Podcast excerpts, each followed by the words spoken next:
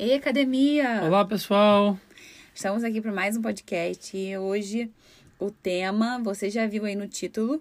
Se você não viu, a gente quer repetir aqui para você que é. Um tema polêmico, hein? A pandemia do divórcio. Pois é. Talvez no seu casa, como é que foi aí? Se você sendo casado ou não, você viu o casamento dos seus pais, o casamento dos outros, é, e pôde contemplar quantas pessoas em conflito pelo isolamento. Exatamente. E o tema sugere exatamente isso. Que o divórcio, ele é uma pandemia para o casal. Ele é, eu acho que um dos maiores problemas, é o maior problema, o ápice do... Não é nem um problema, né? É o ápice do...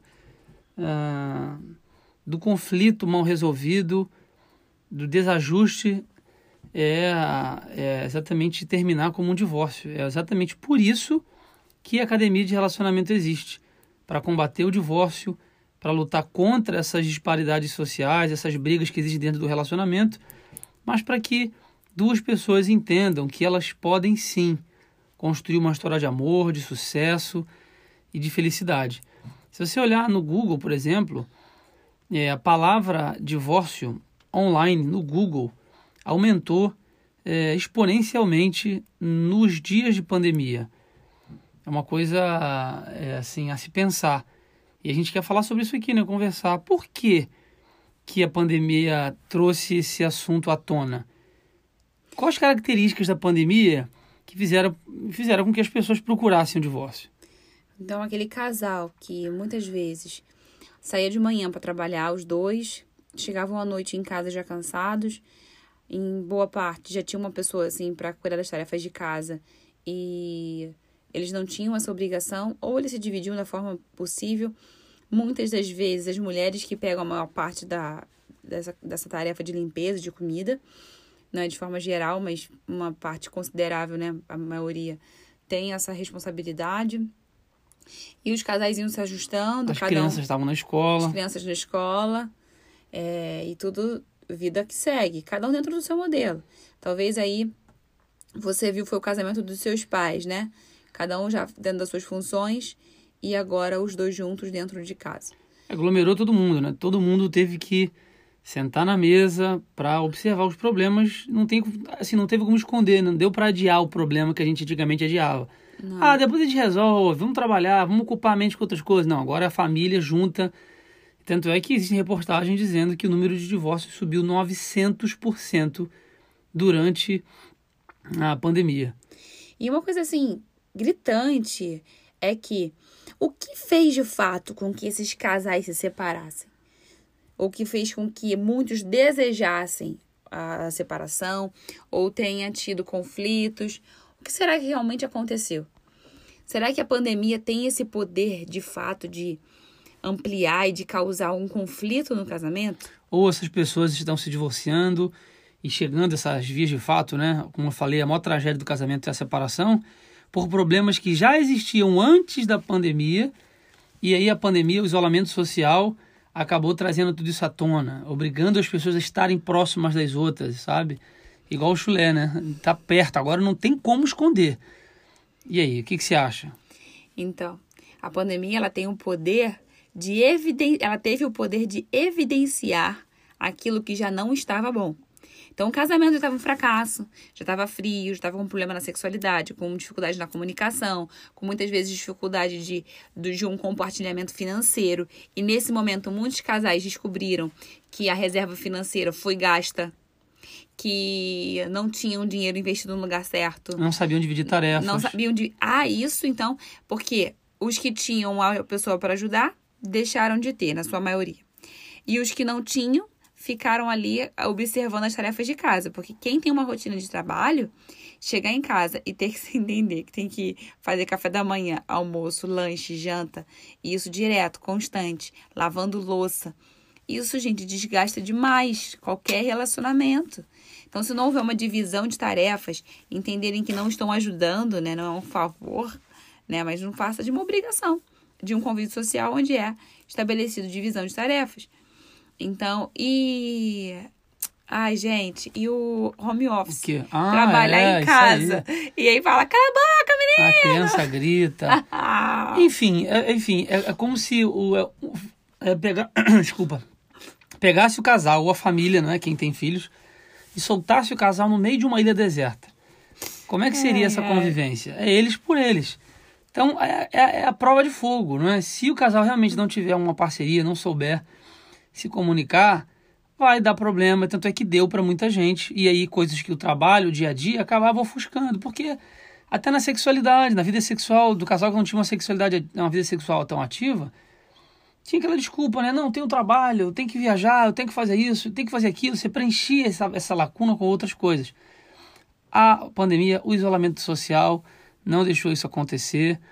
E aí todo mundo dormindo em casa, todo mundo juntinho, a família juntinha. Muita gente não, infelizmente, não suportou esse tipo de coisa, porque trouxe problemas antes da pandemia que não souberam lidar. Até porque uma mulher, para ter sexualidade com esse marido, ela precisaria estar sendo bem tratada, porque na maioria das vezes, eu vou sempre falar maioria, gente, porque quem escuta, tem vários tipos de pessoas que escutam. Então a gente não pode generalizar quando se trata de Ah, relacionamento. dúvida, sem dúvida. para que você possa entender que cada pessoa tem um modelo. Mas de forma geral, de linhas, em linhas gerais, a maioria, a boa parte das mulheres querem ser bem tratadas, não querem ter uma sexualidade se elas estiverem chateadas, magoadas, feridas, e isso tudo atrapalha. Aquela história, o homem está sempre pronto, né? Agora a mulher, ela tem essa... Isso, e isso também entre aspas. Tem mulher também que tá dia. sempre pronto, e tem homem que tem É, dificuldade. tá gerais Então, é né? só para você entender e depois ficar, não, mas comigo não é assim. Então, entenda que, é, que de forma geral acontece assim. E uma coisa que eu quero destacar é que, para você que está escutando a gente e talvez já tenha tomado uma atitude em relação ao seu casamento, em relação ao seu, seu relacionamento, à sua vida, e talvez você seja solteiro e está escutando aqui também esse podcast para aprender e, e o, o problema que você teve foram, foi com seus pais, né? Solteiro ou casado. Talvez o problema tenha sido com seus pais. E por conta desse isolamento, dessa cobrança e tudo que aconteceu, entenda o seguinte: existe sim uma possibilidade de resgate, de restauração aí desse relacionamento. Se vocês decidirem é, se aperfeiçoar, decidirem aprender, decidirem a modificar o que estava errado, fazer uma limpeza. Algo interessante é que você estuda cinco anos para se formar como engenheiro, cinco anos para se formar como, como enfermeiro, como psicólogo, quase 10 anos para se formar como médico. Seja lá qual for a sua profissão, você estuda muitos anos e continua se Exato, se reciclando. Porque não adianta você, ah, fiz a faculdade aqui de engenharia e tá tudo certo. Não, você vai ter que fazer curso. Lembra quando você trabalhava, né, amor? Direto, tinha vários cursos de aperfeiçoamento. E de todas as áreas, né? De comunicação e tudo mais. Tudo para trabalhar melhor em equipe. Mas no casamento, No casamento, quanto que você já investiu em estudo a gente para acha você? que é só entrar, fechar a porta de casa e acabou. E aí por isso que muita gente se dá mal, não é assim. Quantos artigos você já leu? Estudar, quantos livros você já leu? Conhecer outro. É, quantas conversas diretas você já teve, não, né? Que são seus trabalhos em grupo de Esse estudo. Curso de noivos. Pois é, a nossa turma tá aí é, e vai começar. Vai ter a jornada agora, né? E depois vai ter a turma também que a gente vai abrir e no início de setembro. E você é o nosso convidado.